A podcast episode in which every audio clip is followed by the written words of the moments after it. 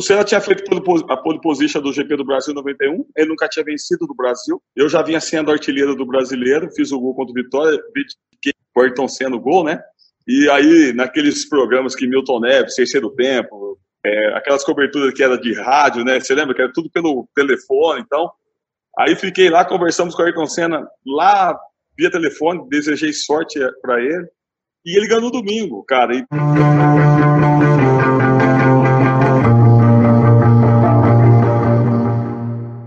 Hoje, o Vamos pro Jogo recebe um ex-jogador de futebol que atualmente trabalha como técnico. Quando era atleta, ele foi artilheiro do Campeonato Brasileiro de 1991 pelo Santos. Se transferiu para o Porto de Portugal e conquistou dois títulos: campeão português e supercampeão de Portugal em 1993. De volta ao Brasil, ele defendeu outras equipes até que pendurou a chuteira em 1999. Em 2008, ele iniciou a carreira como treinador de futebol. O Vamos para o Jogo recebe Paulinho McLaren. Paulinho, seja bem-vindo ao Vamos para o Jogo. É um prazer receber você aqui para a gente bater um papo, conversar um pouquinho, não só sobre a sua carreira como atleta, mas também como treinador. Bom, Carol, obrigado. Obrigado, Vinícius, Samuel. Vamos para o jogo, então, né? Vamos falar sobre futebol, que é, é uma paixão nacional, né? E eu sou de uma família de seis irmãos homens, então a, nosso único presente de Natal era uma bola e tinha durar um ano inteiro. E, e poder falar um pouquinho com vocês a respeito da minha história, da onde eu joguei, os clubes que eu passei, e até agora essa trajetória de treinador é um, é um prazer e um privilégio para mim. Obrigado pelo convite. Imagina. Bom, é, antes de tudo acontecer, da pandemia, você estava na Francana, é isso? Como que está essa situação? Você continua? É, sim, nós começamos o trabalho lá em fevereiro, né? Paramos é, no início de fevereiro, paramos dia 18 de março, quando começou toda essa, essa paralisação. Uh, temos um compromisso com a Francana, inclusive amanhã, no dia. Né, a federação tem um, uma reunião com clubes da, da Série B para uma possível volta. A partir do momento que estiver o número exato de equipes, vai se formar, vai se dar um formato ao campeonato, a maneira como que vai ser disputado. Então ainda precisa, né, é, saber quantos clubes vão, vão voltar, não sabemos se todos vão voltar. É, nós tínhamos um campeonato previsto para o início no dia 19 de abril com 42 equipes.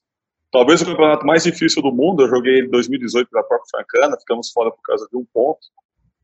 É, perdemos na semifinal né, por um ponto. E aí, gente está aguardando. Eu espero que essa semana tenha uma deliberação sobre é, todos os aspectos que envolvem a competição, né? Desde as medidas sanitárias e, e o regulamento em si, e o número de participantes para que a gente possa voltar aos nossos treinamentos, né? E dar sequência lá ao trabalho. Certo. Paulinho, eu queria perguntar agora sobre um clube que você defendeu como jogador, né? A, a portuguesa tá, completou 100 anos há, pouco tempo e a gente vê que né, hoje a situação portuguesa é, é lamentável, né? Em, em, em vários aspectos. É, eu queria que você fizesse uma comparação, né, do que a gente ouve hoje em relação à portuguesa, do que a gente vê nos noticiários, com a portuguesa que você defendeu ali nos anos 90, que chegou até ser vice-campeã brasileira, né, antes ali daquela portuguesa é, chegar à final do brasileiro. Bom, Vinícius, eu sou eu sou apaixonado pela portuguesa, né? Minha família toda é, é portuguesa. Então, quando eu me deparei na, com a colônia portuguesa, cara, eu fui muito bem recebida, portuguesa muito bem. E eu joguei na portuguesa, é, e, e, eu joguei na portuguesa e vejo a portuguesa como um time grande. As, gest, as gestões anteriores ao que hoje se propõe, né, o Castanheira, a gente tem um sonho de ver a portuguesa naquele patamar que a gente viu. E, e, esse time que você falou da Portuguesa 96, finalista contra o esse processo começou em 94, foi justamente quando eu, eu, eu acabei de chegar na Portuguesa, o Cassiano treinador, logo em seguida saiu o Cassiano, mudou a metodologia, o conceito todo, e era o mesmo time, os mesmos jogadores, então a gente teve uma, uma transformação, então dali veio Zé Roberto, veio Zé Maria, veio o Roque, veio o Tico, veio todo mundo crescendo, porque já eram grandes valores, né? Então começou Norberto, capitão, o Caio, o Zinho, o Tiba, o Paulo César, o Jorginho, o Gilmar, é, tantos outros jogadores. Então, é, foi essa portuguesa que eu que está marcado dentro de mim, está na minha retina, né? Eu tive num jogo aí no início do ano lá para início do, do, centenário, muito triste em ver as dependências da portuguesa como estão, né? E a degradação do campeonato que vinha que vinha passando anteriormente. Até não ter um calendário nacional é muito triste para todo mundo que conhece a portuguesa por dentro. Então, quando você entra, você está de, é, de, dentro do muro, do, de dentro do, do, do estádio, do Canindé, é, para fora, e, cara, é muito diferente, é muito mágica a portuguesa. Então, eu joguei no momento fantástico, fizemos um campeonato paulista 95 brilhante, com a melhor campanha, o goleiro menos vazado, o melhor ataque, eu fui artilheiro da competição com 20 gols, então, assim, era um diferente. E a portuguesa, e eu vejo ela assim, é, não tem como você é, associar esse administrativo, essa questão da gestão, com a camisa. A camisa tem muita tradição, tem muita história. Haja visto que eu, eu tenho feito vários vídeos, inclusive acabei de gravar um agora, para um, um programa em São Paulo também, portuguesa, e eu, cara, eu, você vê lenda ali como Dica Roberto Dinamite. É, você vê jogadores que passaram. Então, olha o tamanho da importância da portuguesa para o cenário nacional, não só paulista, né? A portuguesa tem todo um charme, tem todo um brilho.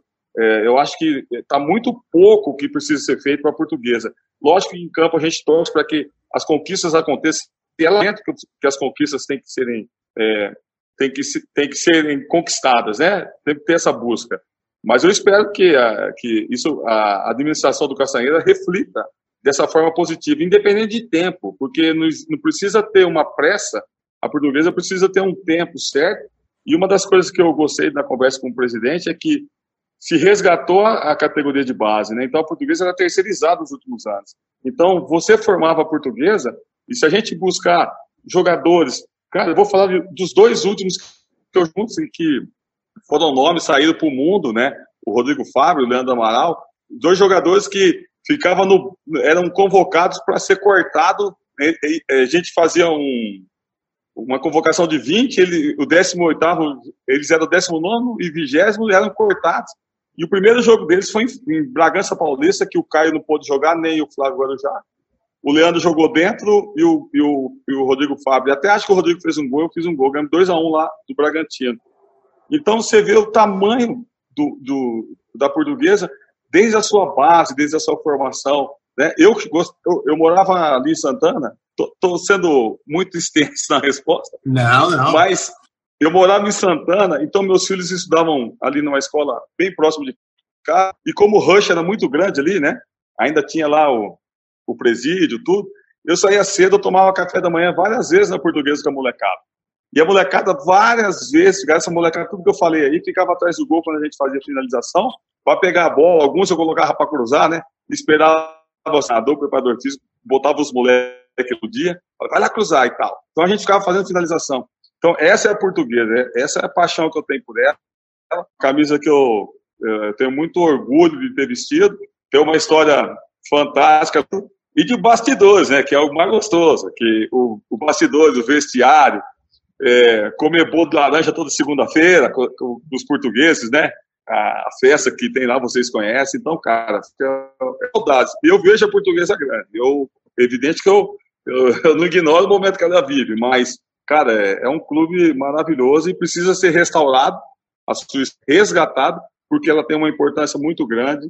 Ela é vital para o futebol paulista e brasileiro. Paulinho, falando um pouco agora da, da sua carreira aí como artilheiro, quase 500 gols, na carreira e um atacante reverente, sempre com, com algumas, algumas coisas engraçadas, comemorações. Eu queria que você falasse um pouco do apelido, Paulinho McLaren, e se não cabe mais um Paulinho McLaren no futebol brasileiro, com irreverência, no clássico, provocando o adversário, como foi em 96 naquele Cruzeiro Atlético. Um abraço a você, Samuel. Cara, eu, por acaso, eu agora tenho um cara que está editando gol a gol da, da, minha história, né? E são muitos gols. Inclusive, está mandando aqui, estou recebendo agora alguns gols, né? Porque eu quero mostrar um pouco da história pelo Instagram, porque muita gente me pede, eu, eu, eu às vezes eu até me expresso bem, falo bem, mas eu sou muito tímido. Agora com o futebol me solta um pouco, fica à vontade. Então o pessoal me pede, eu estou soltando um pouco, Bom, o McLaren veio de um gol em 91, Samuel, é, quando eu, eu, lá no Santos, o Santos jogava, ia jogar um, um, um jogo do brasileiro é, Santos e Vitória da Bahia, era um sábado à tarde, e na verdade, é, 91 e 92 o Campeonato Brasileiro ocorreram no primeiro semestre, né? E, e, assim como a Fórmula 1, que ela tinha uma logística diferente, né? É, os grandes prêmios começavam aqui na América Latina, passavam na Europa terminavam lá em Suzuka, no Japão, a logística da Fórmula 1. O Senna tinha feito a pole position do GP do Brasil 91, ele nunca tinha vencido do Brasil. Eu já vinha sendo artilheiro do brasileiro, fiz o gol contra o Vitória, de que Ayrton Senna o gol, né? E aí, naqueles programas que Milton Neves, Terceiro Tempo, é, aquelas coberturas que era de rádio, né? Você lembra que era tudo pelo telefone, então. Aí fiquei lá, conversamos com o Ayrton Senna lá via telefone, desejei sorte para ele. E ele ganhou no domingo, cara. Então, eu, aí o Milton Neves me colocou de novo no terceiro tempo, porque à tarde teve o, o clássico Palmeiras-São Paulo. Acabou o jogo, me ligou, você fica aí. Aquele gol deu sorte e tal. E eu, pra ser sincero, nem vi a corrida. Eu, porque eu, de, quando a gente jogava sábado na vila, de domingo eu ia pro Guarujá com a minha esposa e com as crianças, que eu tinha uns filhos bem pequenos, né? Então a gente aproveitava uma praia. Cara, o Senna ganhou, foi surreal. A primeira vez dele no Brasil, depois ganhou em 93. E que, e que foi legal, Samuel, porque é, ele corria pela McLaren, a escuderia inglesa. Cara, e ele foi campeão do mundo e eu fui artilheiro brasileiro. Então ele vencia uma prova e eu fazia um gol. Então, e, e, e, sempre que eu falo isso me emociona porque me remete a um tempo saudoso da minha carreira, né? Com meus mullets grandes, com podendo tirar onda na hora de fazer gol. E isso nunca, não era uma provocação para o atleta, os atletas ou para o time adversário, né? Porque era uma coisa que era mais folclórica da nossa geração, né? Porque nós nunca nos incomodamos assim em relação, ah, o Viola fez um gol tal, ou qualquer outro jogador que fez um gol tirou sarro tal. A gente não, não era uma provocação, não era algo assim que gerasse qualquer uma disputa ou, ou uma violência. E, e, era legal, né, cara, fazer gol assim. E esse gol Galinha, que é o gol com 87 mil pagantes, com 93 mil pessoas no Mineirão, era maior que a minha cidade, o público lá vendo o jogo. Cara, nós tínhamos perdido um clássico 95, 2 a 0 Eu perdi um gol frente a frente com o Tafarel. Quando eu fui tirar dele, eu tirei tanto que a bola saiu lá na, no pau de escanteio. Eu peguei errado na bola. Assim. E a torcida do Atlético me vaiando pra caramba. Passou, passou esse tempo, falei, um dia a gente se encontra, mas nem imaginava. Aí fiz um gol de frente para a torcida do Atlético, imitando uma galinha uma coisa irreverente veio naturalmente assim e ficou, né? E eu sou precursor disso. Depois já vieram aí Kleber Bambam, entre outros. E até hoje, todo clássico Cruzeiro Atlético sempre uma vinheta e tem sempre um, um, um briefing do jogo mostrando esse gol e é porque marca uma história do clube e marcou muito a minha carreira com uma camisa espetacular que era do Cruzeiro. Paulinho, pegando ainda carona aí na, na pergunta do Samu, a gente pode dizer que você foi um atacante raiz. E no futebol de hoje, a gente tem dificuldade de encontrar esse atleta, né?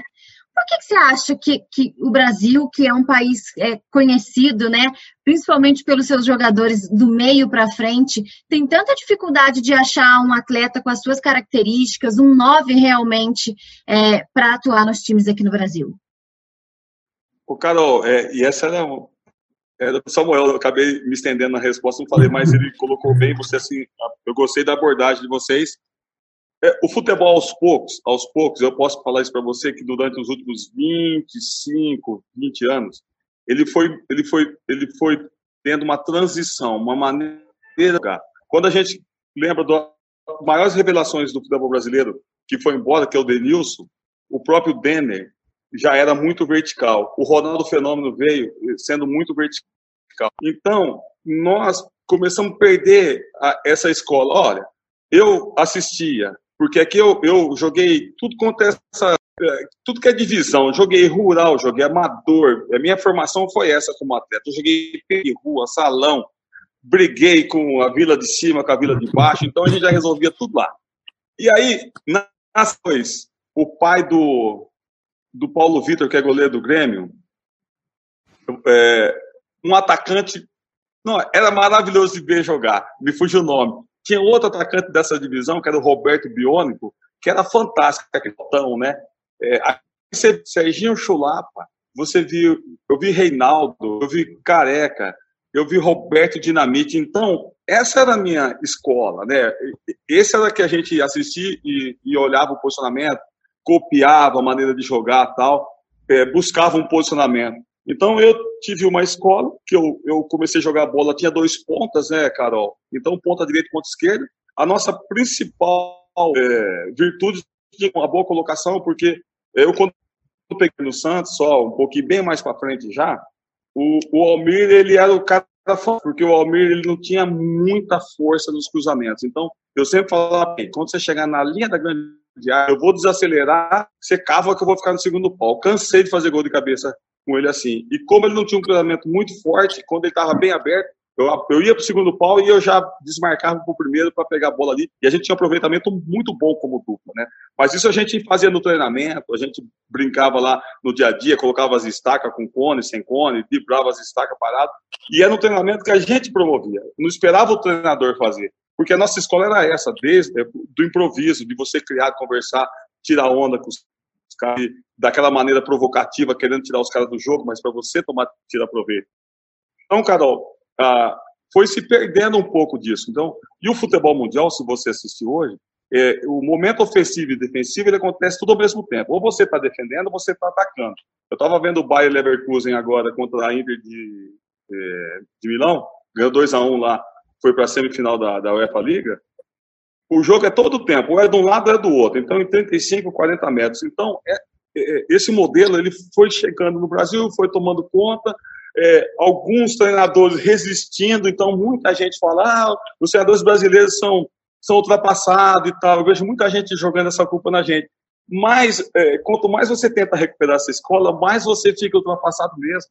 Mais você acaba sendo é, o, o, peixe fora do aquário, porque o futebol perdeu essa característica. Então, eu falei para você, os últimos 20, 25 anos, nós criamos muitos jogadores, e você pode lembrar das últimas transferências de jogadores de frente, inclusive o 10 nosso, né? É, todos os nossos camisa 10 que pisa na área, que é aqueles caras que criam e vai dentro da área, eles estão buscados muito cedo, né? E eles são tirados aqui do futebol brasileiro. Então, assim, as referências nós estamos perdendo. Então, você vê Roberto Dinamite, ele saiu, foi lá, voltou, jogou no Vasco, uma enormidade. Eu joguei contra um português e Santos na Vila Belmiro. Coisa é até bonito de ver o seu ídolo, né? Você vê aquele cara de perto, aquele cara grandão tal. E pô, aquele cara que você imitava, ele dominava uma bola. Falei, pô, aquele, eu, quando eu vi o jogo dele, igual o Zico, eh, que eu joguei contra o Zico a primeira vez, eu falei, nossa, eu não vi no, na televisão aquele domínio, aquele jeito de fazer aquela bola, acho que tá certo. Então, a gente copiava isso. Então, hoje os meninos, eles têm uma escola diferente, é quase único. Se você assistir Champions League, Premier League, é, Bundesliga, agora o F Liga que eu estou assistindo, o, o jogo tem muito isso. Todo mundo agora recém acabado é, se falou de uma geração que talvez aqui mais se fala, mas eu tenho estudado muito eles, que é a seleção da Bélgica. É uma seleção que só joga com transição, traz todo de defesa para eles terem uma transição que é muito rápido, mas não é um time que, que constrói jogada, não é um time que a gente gosta de ver jogar, que tinha aquele brilho, né, do Brasil costurando com o Zico, com o Sox, todo mundo brincando de jogar bola. E perdemos isso. Então, assim, é, eu vi Palmeiras e Corinthians, é, qual que é o grande ídolo desses times aí? O maior grande ídolo foi vendido aí, o Palmeiras vendeu o Dudu. Então, nós perdemos. E o Dudu, eu, é, eu vejo aqui na minha cidade, os lugares que eu vou, todo mundo fala, é, as crianças perguntam, né? Então, assim, as crianças estão perdendo é, as referências. O futebol, ele é construído lá na infância, assim como tudo aquilo que a gente gosta, né? Você tem, você vai mudando um pouco, mas essa construção, ela está perdendo porque a gente tem times que nem o Santos. O Santos começou um paulista, vai terminar um brasileiro totalmente diferente, então aquela molecada não vai ter isso. Então eu tive o privilégio de ser um garoto que assistia essas férias todas e depois eu pude jogar com o meu maior ídolo, né? Dentro e fora do campo, que é o Serginho lá. Legal, Paulinho. É, Paulinho, é, hoje a gente passou por uma situação né, meio inusitada, que o Bruno Henrique é, perdeu o gol, né? E a torcida do Flamengo cobrou e ele até pediu desculpas nas redes sociais por não ter passado a bola para o Gabigol, né? E pegando carona nessa resposta que você deu para a pergunta da Carol, eu queria saber como que, que você trabalha, né? É, com, com as suas equipes. é, você até falou assim, ah, se a gente tenta resgatar o futebol brasileiro, a gente é chamado de ultrapassado, né? Que você falou. Quanto mais a gente tenta voltar, mais a gente chama de ultrapassado. É, eu queria saber, então, é, qual tipo de estilo é, que você é, tenta colocar é, no, no seus times, se você acha que sei lá, talvez às vezes falta até um pouco de coragem para os técnicos, justamente com medo de perder o emprego e com medo de acontecer cobranças nas redes sociais, como essa que eu citei do Bruno Henrique, né? Porque hoje é um mundo muito diferente daquele mundo que a gente vivia quando você era jogador. Bom, eu vou responder para você, só responder para o Samuel, eu acho que ele perguntou, não sei se é Carol, é, se não cabe mais atacantes, né? Cara, é, do meu estilo cabe todo tempo, qualidade, cara. Imagina o Pelé, o negão jogando hoje, fazia 2.400 gols. Toda hora ia era uma sacola. O Pelé e Coutinho trabalhando junto. O Manuel Maria, ele deu um drible na Vila Belmiro, que eu sou fã demais do, do Manuel Maria. Ele deu um tapa na linha de fundo, foi deu uma, ele deu uma ele deu uma chilena no cara com a bola em movimento. Ele conseguiu puxar a bola e dar um, um boné no cara. Cara, o cara ficou olhando assim, eu não, eu não sei se o adversário teve vontade, mas se eu fosse lateral aquele dia, tinha batido o pau. Né? Que jogada linda. Então, assim, é, essa. Começando com essa resposta, porque está justamente aí aonde nós temos que buscar. As duas seleções mais vistas e mais estudadas do mundo todo, elas são a seleção de 70 e de 82, brasileira. É, nós temos cinco estrelas. Então, dentro dessas cinco estrelas, não estou aqui é, colocando se nós somos melhor ou pior, ao contrário é, tem muita coisa boa e tem muita coisa perdida dentro aí que tem que se resgatar. Então, assim, eu cobro muito do, do atleta o que precisa o atleta precisa ter. Ter a disciplina, ter, é, ser organizado desde que levanta até o final do treinamento, porque não é porque o futebol transcende, ele não é só aquela questão de você jogar. É, você trabalha como um todo, né? Tenho isso comigo porque eu aprendi muito assim eu tive um treinador no Matsubara, que eu fiquei lá um pouquinho, chamado Veneno. Enquanto o homem não acabava a oração, ele não dava a primeira garfada, ninguém comia. Aí eu achava, pô, esse cara é maluco. Quando eu cheguei no Porto, enquanto o cara não é nem comer, enquanto ele não saísse da mesa, ninguém levantava. Eu falei, puxa, que bom que o Veneno me ensinou isso, né? Então, é, o, o que nós temos que fazer, e eu, eu, eu, eu gosto muito de falar sobre isso, a 70, quando a gente pega o último gol do Brasil, o Brasil, o, Tostão vem recuperar uma bola aqui numa transição defensiva, aí já vou usar a linguagem mais atual. Ele faz uma transição defensiva, começa a transição ofensiva, sai do momento defensivo, vai para o momento ofensivo.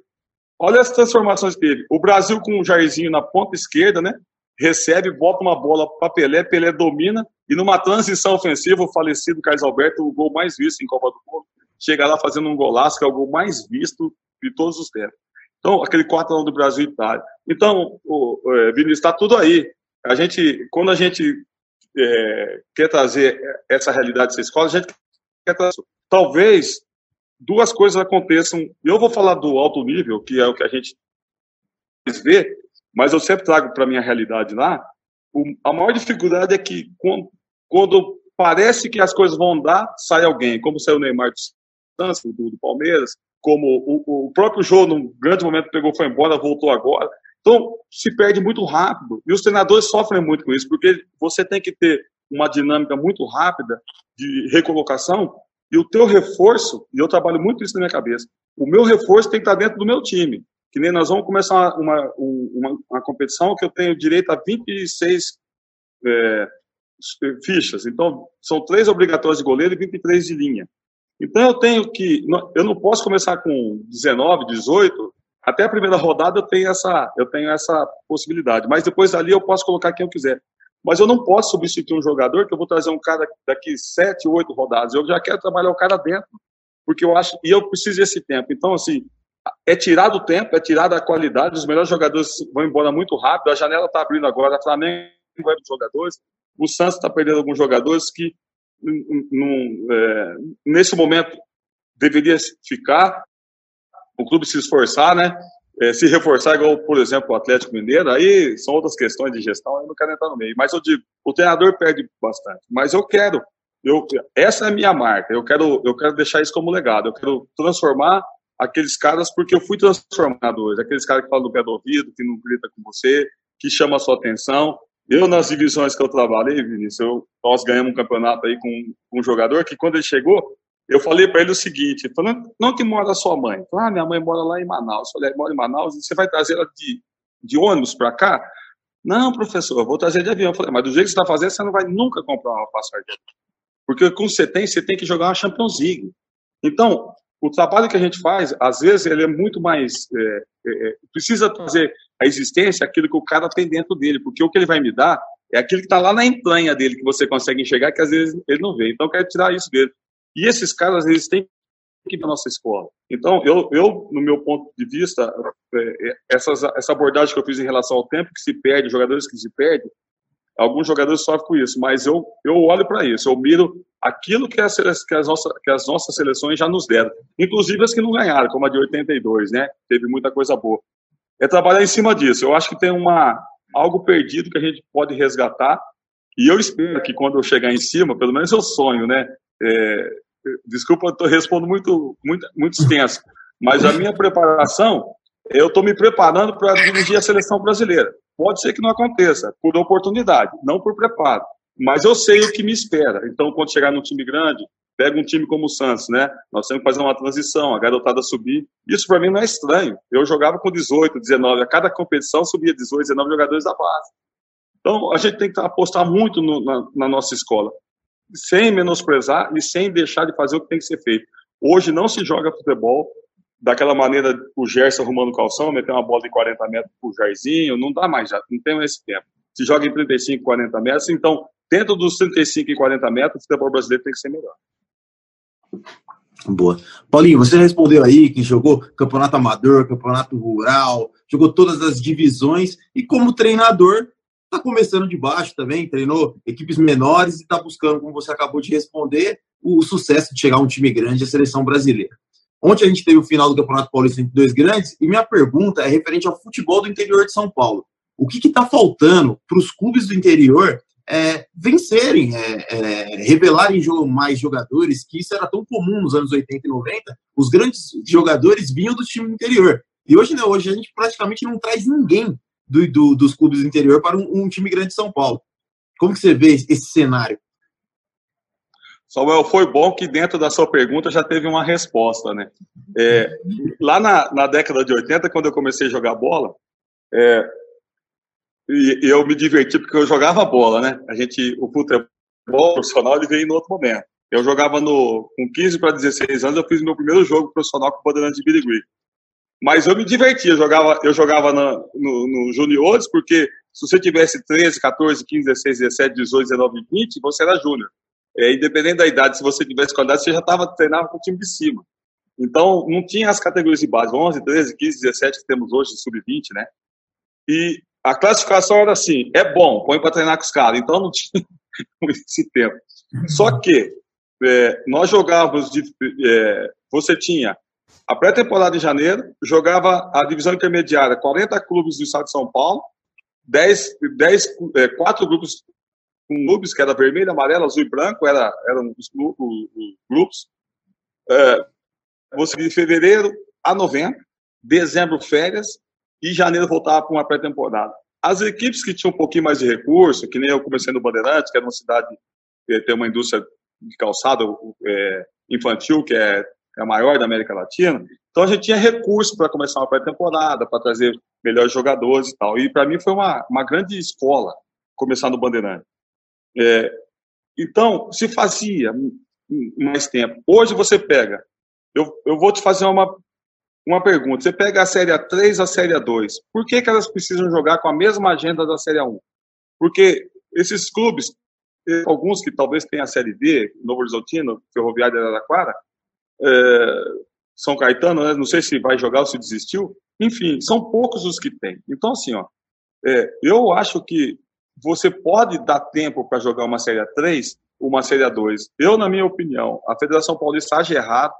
Da Série A2 e a Série A3, eu faria uma divisão intermediária, cabem 40 clubes. Se você juntar os dois, todos com camisa, e, e, e, e seria talvez uma solução para exatamente responder a você. Você formar um pouco mais de jogador, porque não dá tempo. você joga com um calendário pequeno, eu te respondo isso como uma visão de treinador. Eu tenho um campeonato de três meses, eu tenho quatro meses para fazer dar certo, para ver se eu alcanço o quinto mês. E hoje, eu trabalho com jogadores que, numa média, seis meses, até oito meses comparados. E eu tenho que fazer esses caras jogar, em três, quatro meses eles têm que dar a vida para ir para uma série C, para uma série B e tal. Então, eu conheço tudo isso. Por isso que eu, por isso que eu escolhi vir para a base, por isso que eu escolhi vir para baixo, entender tudo, porque quando eu chegar em cima, um cara de 200 erra um cruzamento, eu ponho de 250, o cara corrige por si só. Eu não preciso ensinar o lateral direito do São Paulo a cruzar uma bola. Se tiver ruim lá, eu vou falar para ele, amigão, paga 10 aí, porque você vai. Porque era assim comigo, né? A plaquinha ia subir normal. Então, assim, esse tempo de preparação é, foi tirado. E fica um pouco em cima da pergunta do Vina também, que o Vinícius colocou. É, da gente já não ter mais esses jogadores e o treinador não consegue trabalhar muito com esse tempo, porque eu sempre falo para as pessoas assim que é, nós somos olhados por um, um resultado. E para mim, resultado, que nem, por exemplo, se eu pegasse hoje o Santos, né, só para você entender como eu penso o resultado. Eu não preciso ser campeão brasileiro para mim para Libertadores. Eu posso ir para a Libertadores sendo o quarto, eu posso preparar um time, eu posso fazer uma transição com tranquilidade, eu posso brigar por uma vaga com o Santos na Copa do Brasil. Então eu posso usar esse ano a base, eu posso dar cancha para alguns garotos que eu não quero nem brigar no brasileiro. Eu quero ganhar a Copa do Brasil e eu quero levar o Santos para fora para excursionar, que é possível. Os times brasileiros nem mais saem para o Brasil. Então, assim, tem que se pensar um calendário diferente também. Mas eu acho que enquanto não voltar a ter uma intermediária que cabe em todos esses times que eu te falei, e uma segunda divisão, que, eu já, que era a que eu jogava, que eu joguei assim, joguei intermediária, depois joguei eh, todas essas divisões de São Paulo, eu joguei até a terceira, que era uma quarta divisão onde eu estou hoje, lá na Francana como treinador. Cara, tem muita coisa boa para ser feita, tem muita coisa, tem muita coisa boa que se perde.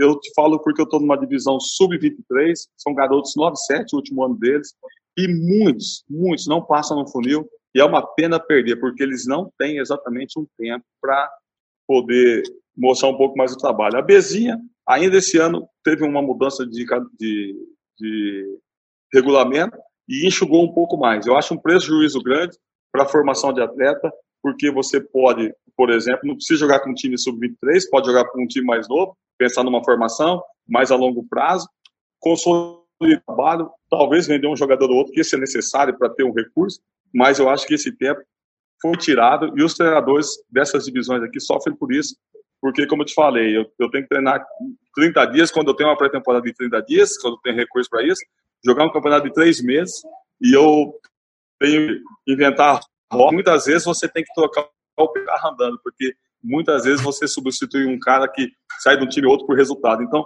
para muitos, o resultado é só isso. Eles não pensam no resultado de médio e longo prazo. Essa é a grande, esse é o grande prejuízo, essa mentalidade da direção do futebol brasileiro. Eu tenho uma licença internacional, trabalhei na Arábia lá em 2014, mas eu não vejo uma preparação tão grande assim, a médio e longo prazo. E quando acontece, a gente vê alguma manifestação com alguns dirigentes do Flamengo, né? Um, um, uma vaidade muito grande que ela é muito pequena no clube que é o Flamengo, né? Um clube que já, é, já era campeão do mundo, é campeão do mundo. Então, a gestão nossa tem que ser. O clube sempre é maior, né? Eu joguei num time que teve o maior jogador de todos os tempos e nunca, vai, e nunca ninguém vai ser melhor que ele. Mas o Santos é bem maior que o Pelé. E eu sei isso porque eu saí 19 vezes do Brasil e escutei é, inúmeras línguas diferentes falar sobre o, o, maior clube que eles já viram jogar. Então, é, tem muita coisa que a gente precisa resgatar e está tudo aqui dentro do Brasil mesmo. Ô, Paulinho, a nossa entrevista está chegando ao fim. E assim, foram muitos gols, mas tem um que você pode contar pra gente que não sei que você guarde, que é mais especial, que você acha que foi o mais bonito, não sei, alguma curiosidade de algum desses tantos. Bom, eu tenho um gol, Carol, que ele é muito visto é, e muito falado, que é o terceiro gol no Maracanã, né, um, jogo de Vasco e Santos em 92. Foi um 3 a 3 três gols do Bebê, três gols meus, né? Uma hora que a fatura já estava quase liquidada, nós fomos lá, uma jogadaça maravilhosa, o Almir cruzou da esquerda, o Almir com o pé esquerdo, o Guga ajeitou de peito, eu peguei na, na veia, foi lá na bochecha e empatamos o jogo no Maracanã aos 40 minutos, um, um sábado à tarde, se não me engano, domingo, a, lotado o Maraca, a torcida do Vasco na festa, que era o timaço o Vasco, né? Edmundo, Bismarck, Bebeto, é, Giovanni. Mas eu vou dizer uma coisa para você assim: esse gol é fantástico. Todo mundo me pede para falar desse gol, do gol Galinha, que foi um golaço também contra o Tafarel, atestado bonita de cabeça, uma jogada do, do Vitor, né? Campeão Libertadores de São Paulo pelo Cruzeiro. Cruzou lá, entrei, cabeceei, foi no trinco a bola. Mas os gols que eu mais sou apaixonado são os dois gols que eu fiz, os mesmos gols que eu fiz com a camisa do Santos. Santos e Bahia na Vila Belmiro. É, eu fiz o primeiro e o terceiro gol, então ali que começou minha trajetória dentro de um time grande, né?